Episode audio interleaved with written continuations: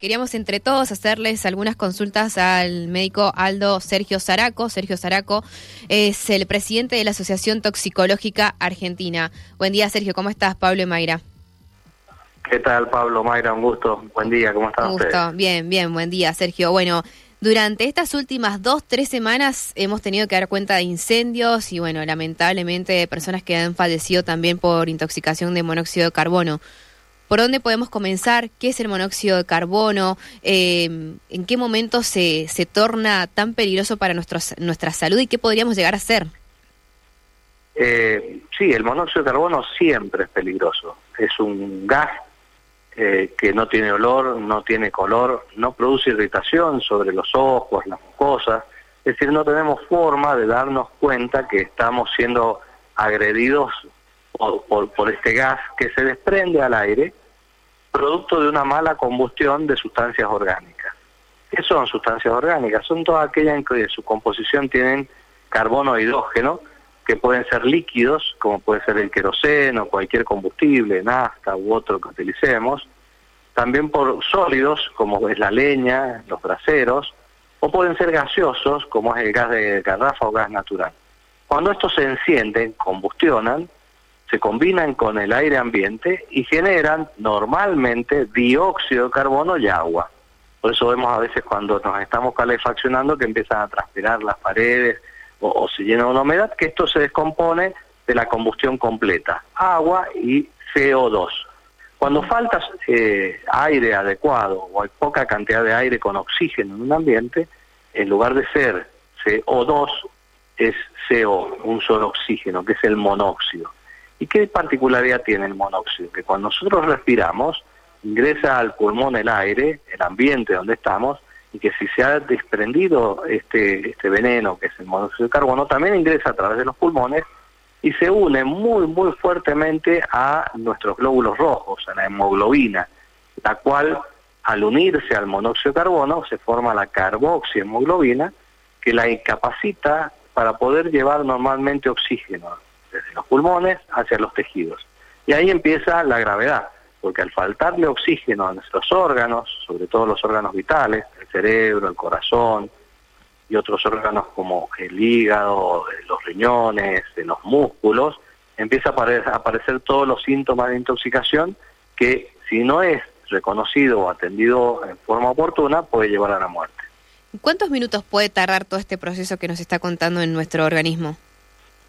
Esto va a depender de dos variables. Uno es la concentración. Cuanto más monóxido hay, eso en muy pocos minutos puede llevar a este cuadro de gravedad.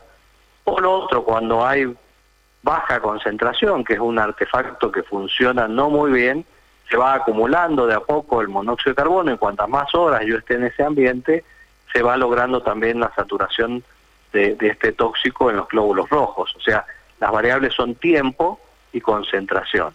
En el caso que ustedes mencionaban en la camioneta, es un ambiente muy chico, los braseros generan gran cantidad de monóxido de carbono, entonces al ser un, lugar cerrado, chico, eh, con que sea poco tiempo, se acumula en ese lugar si no han dejado una ventana abierta o algo que ayude a que pueda escapar el monóxido de carbono, pero que va ingresando, bloqueando los glóbulos rojos hasta que se genera este cuadro que puede llevar a la muerte.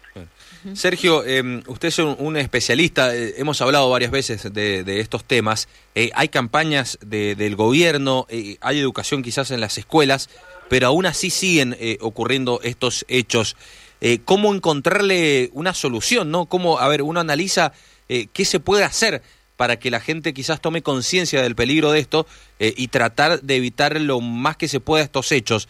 ¿qué, ¿Qué análisis hace usted eh, de estos hechos que, que se repiten eh, eh, por más de toda la campaña que les comentaba? Sí, como vemos en todas las emisoras, desde tanto a nivel provincial, se escucha sobre el riesgo y el peligro, pero siempre corre esto diciendo a mí no me va a pasar, o yo sé cómo manejarlo, y ahí es el gran peligro. Entonces, lo que tenemos que generar es esto que estamos charlando ahora, generar conciencia, y si todos hacemos un poquito de memoria, seguramente en algún momento hemos estado en riesgo, que a veces los fines de semana largos, y lo que preocupa mucho este fin de semana largo que viene, que tenemos domingo, lunes, que si va a ser frío, tenemos que nuestros artefactos, que si funcionaban más o menos, por ahí con la actividad que a la mañana nos levantamos, van a la escuela a trabajar, a hacer las compras, entro, salgo, los chicos tienen otras actividades, el papá, la mamá, sus actividades salen, entran, van ventilando el ambiente y no se alcanza a acumular el monóxido de carbono que está llevando o produciendo esa estufa que anda mal y que no la corregimos. El hecho es que al venir un fin de semana largo, si hace frío, nos quedamos encerrados, no nos tenemos que levantar temprano para ir a trabajar, no hay escuela y quedamos mucho más tiempo en ese ambiente donde es el misma estufa, el mismo artefacto que no hemos notado que andaba mal, pero se va acumulando el monóxido de carbono y puede generar. Entonces, primero ver que los artefactos funcionen bien, que estén las chimeneas bien conectadas, que estas, esto que nos exige el Enargas, de estas ventanitas que, comunican al exterior, que una está debajo a 30 centímetros del piso y la otra a 30 centímetros del techo, estén liberadas, que no la tapemos para que no entre el frío con, una tela adhesiva, una, cortina, un, un, papel, porque esto tiene un objeto, es que la de abajo permita entrar aire puro para que mejore la combustión y la de arriba para que escape el monóxido de carbono. Y si notamos que estamos con decaimiento, somnolencia, torpeza, no pensar que nos estamos engripando, que es la COVID, o si estamos con vómitos, diarrea, pensar que nos cayó algo mal, que es la comida, si es invierno, o sea, en estas circunstancias, ante la presencia de dolor de cabeza, náuseas, vómitos, o diarrea, o esta torpeza o dificultad en pocas ganas de levantarnos, que estamos cansados, torpes, pensemos que es monóxido de carbono, inmediatamente abramos todas las puertas y ventanas y pedamos ayuda llamando al 911. ¿Cuáles serían las recomendaciones para cada familia que quizás no le queda otra que tener un brasero de día? Eh, ¿Qué es lo que se le podría llegar a decir a una familia que se calefacciona de, esta manera? ¿Cuáles son los cuidados a tener en cuenta? Bien, eso mm, que, es la realidad y que lleva. La, principal recomendación es que lo que son las estufas a querosén y los braseros se encienden afuera en el patio. Una vez que se encendieron y que están estabilizados, lo ingreso, calefacciono el ambiente y después los saco al exterior y se deben apagar en el exterior. Nunca irse a dormir con una estufa a queroseno o una estufa a llama abierta, que son aquellas en donde yo la puedo encender con un fósforo la estufa, este que veo la llama. Distinto es el tiro balanceado, que es un gabinete cerrado, que tiene un vidriecito en la parte externa, donde la combustión se hace todo en el exterior. Entonces, si son estufas a llama abierta, un brasero o eh, estufas a queroseno, este, tener la precaución de nunca irme a dormir con uno de estos artefactos encendidos, porque ahí es donde cuando me duermo eh, no, no me doy cuenta de que estoy eh, con este proceso de adormecimiento, torpeza y demás, y uno puede pasar a un sueño eterno. Entonces, esa es la primera recomendación. Y lo, y, lo que repito, si es un brasero, una estufa eh, a, a querosén, el encendido y el apagado siempre se hace fuera de la casa. Bien. Eh, Sergio, le saco un, segundito del tema puntual del monóxido de carbono, pero bueno, como lo decíamos en la presentación de la nota, en las últimas semanas hubo varios eh, incendios, algunos de ellos trágicos, como el ejemplo donde falleció allí una chica de 12 años en Ciudad, y ya se ha confirmado a través de las pericias que fue una conexión clandestina lo que generó el fuego. Eh, eso también es un gran problema de la actualidad, ¿no? ¿Hay muchas conexiones clandestinas en viviendas? Sí, esto, esto tiene que ver, y a veces aunque no sean clandestinas, tenemos otros artefactos para calefaccionando que son los eléctricos. Las estufas eléctricas o los caloventores que funcionan con una resistencia que eso genera temperatura. El hecho es que tienen un alto consumo de electricidad y a veces si no están bien conectados, eh, o, o, a veces se usa una zapatilla o una extensión o un enchufe que no es el adecuado para la cantidad de amperaje que va a utilizar, eso hace un cortocircuito y un incendio.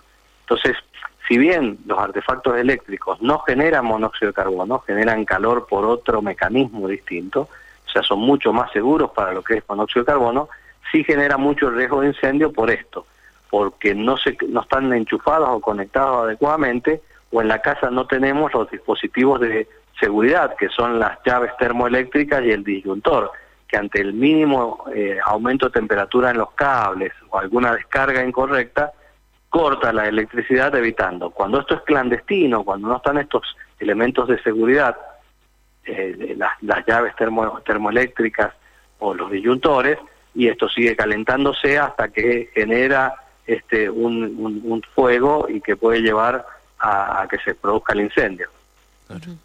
Gracias, doctor. Un abrazo grande para usted.